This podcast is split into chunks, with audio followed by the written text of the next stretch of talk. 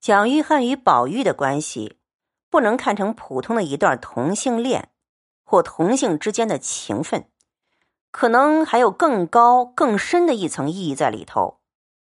蒋玉菡的名字是一个玉字，第二个是菡，菡萏是荷花、莲花，在佛教传统里面，荷花、莲花都是再生的意思。他是玉荷花再生的一个人。宝玉跟黛玉的那个“玉”字，是两个人互相定下的一段仙缘，在尘世里，这段仙缘要完成。当黛玉泪尽人亡还了债的时候，宝玉最后是要成佛的。最后那一幕，更是了不得的一个场景。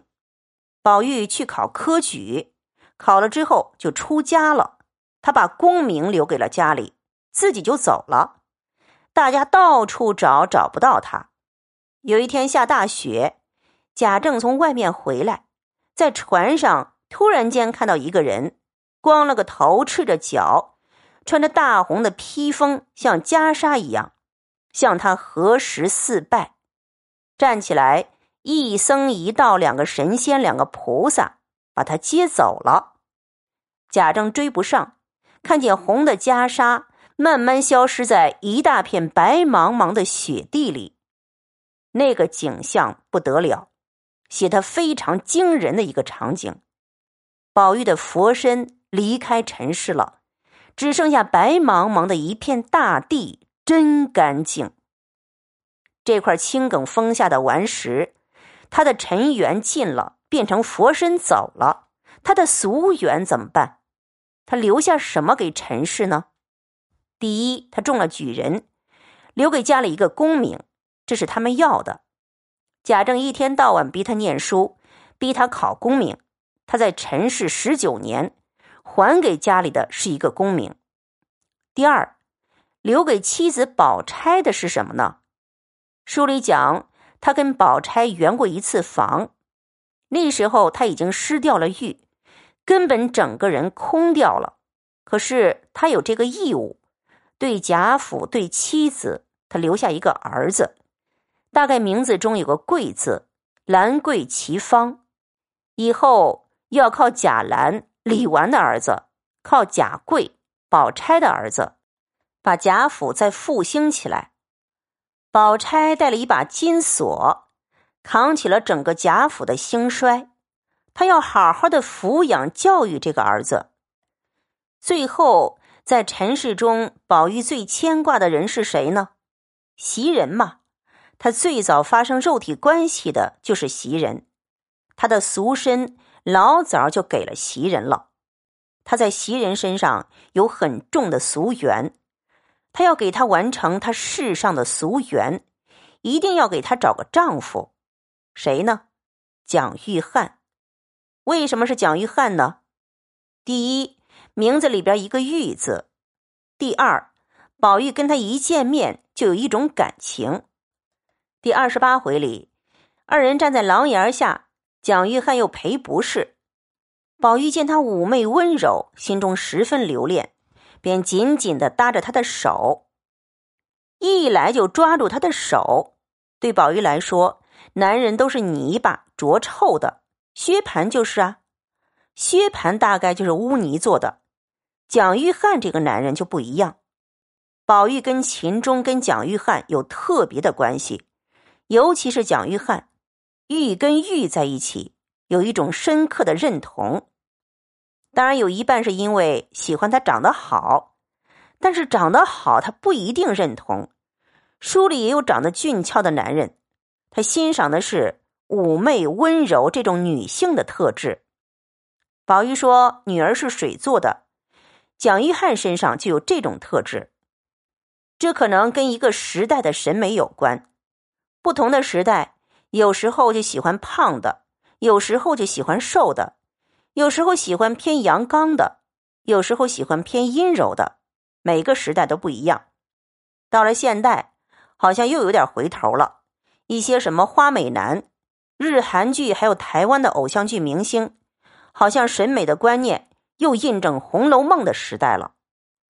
不管怎么说，至少宝玉对蒋玉菡是有一种感情的深刻认同的。到三十三回，因为蒋玉菡，宝玉被打得遍体鳞伤。他跟蒋玉菡那一段俗缘在一起的时候是要受伤的，肉体上面是要挨打的。书里暗示说，他跟他两个人有关系。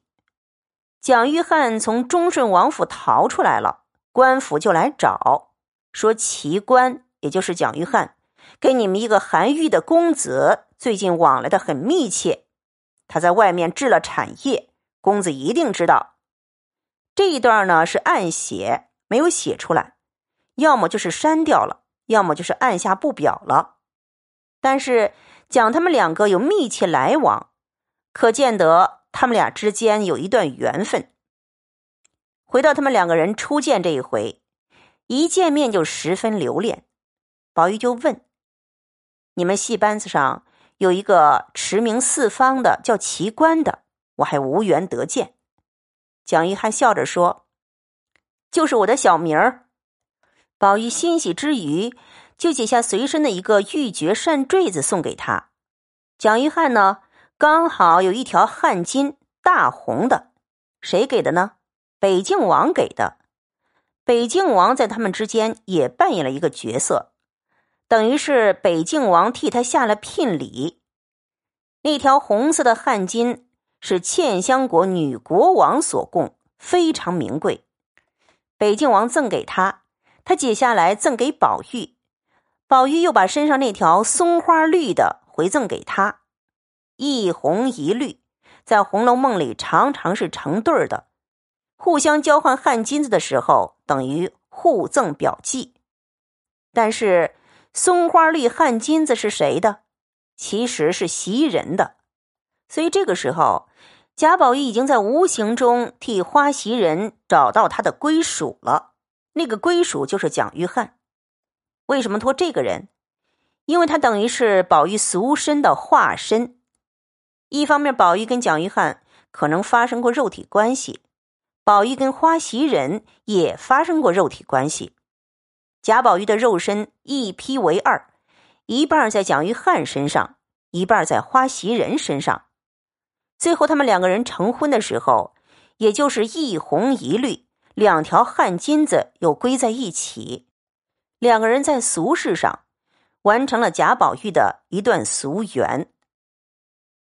宝玉对他的妻子、对他的父亲、对贾府、对他最牵挂的房中人都有俗缘的安顿，尤其是袭人，如果随随便便的遣嫁，即使是上层的公子哥。宝玉也不放心，因为一般的男人都有门户之见，对于丫鬟出身的袭人，不会像蒋玉菡这样懂得怜香惜玉的，所以托给蒋玉菡是宝玉亲手下的聘礼。后来花袭人本来百般不愿再嫁，她想忠于宝玉，不得已委委屈屈的嫁了。第二天早上一打开箱子。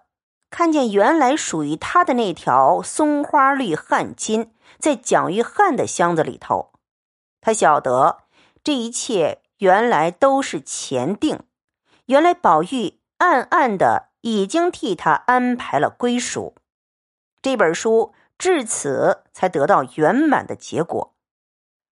讲《红楼梦》，一般人都讲到宝玉出家为止，以为宝玉出了家。好像佛家、道家最后胜利得到圆满。从佛家来说，宝玉解脱了。可是他又来这么一段情节，可能大有寓意。人世间有各种缘分，都需要圆满的结束，这是中国人的哲学。西方的像希腊悲剧都是很极端的，没有回头的，国破家亡，整个灭绝。那些希腊悲剧都是这么个下场。很恐怖，很可怕，所以亚里士多德说，看希腊悲剧是恐惧跟怜悯。《红楼梦》看到最后一回，宝玉走了以后，读者仍觉遗憾怅然。他留下了这一段俗缘，我们心中还有点补偿。这就是《红楼梦》伟大的地方，它全面照顾，并没有给任何一种哲学思想或一种宗教来霸占。这才是中国式的人生。这本书儒释道三种哲学互相为用，相辅相成。曹雪芹受这些哲学宗教的影响很深，但基本上他是个小说家，完全是以小说的手法来呈现，用故事来阐述他比较深奥的人生看法。再回到写实的情节，这一回最后又写到宝钗了。曹雪芹写薛宝钗也是各种方式来写。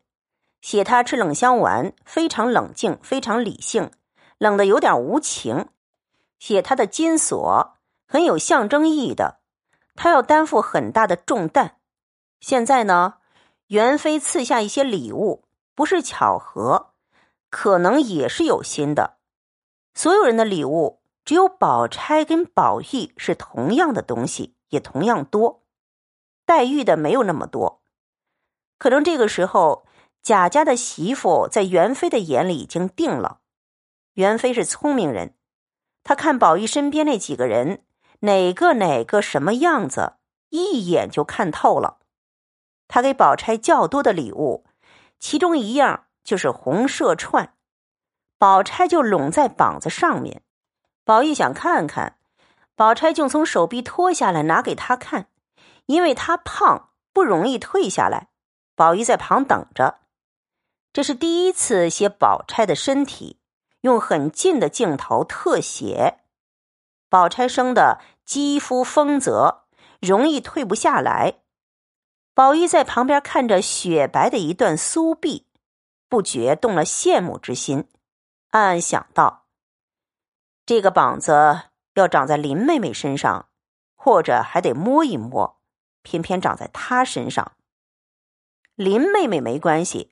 摸摸她也不会生邪念，林黛玉最多嘟嘟嘴巴生生气就过了。宝钗可不是那么容易相与的，她有一股正气，很端庄的一个女孩子。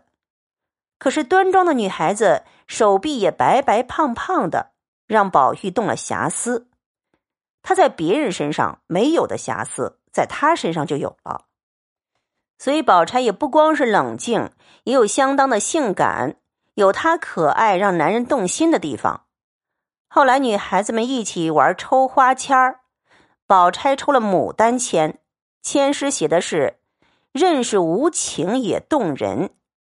最后是她嫁给了宝玉。曹雪芹东点西点铺陈，已经点出来了。难得写她的性感，也有意义在里头。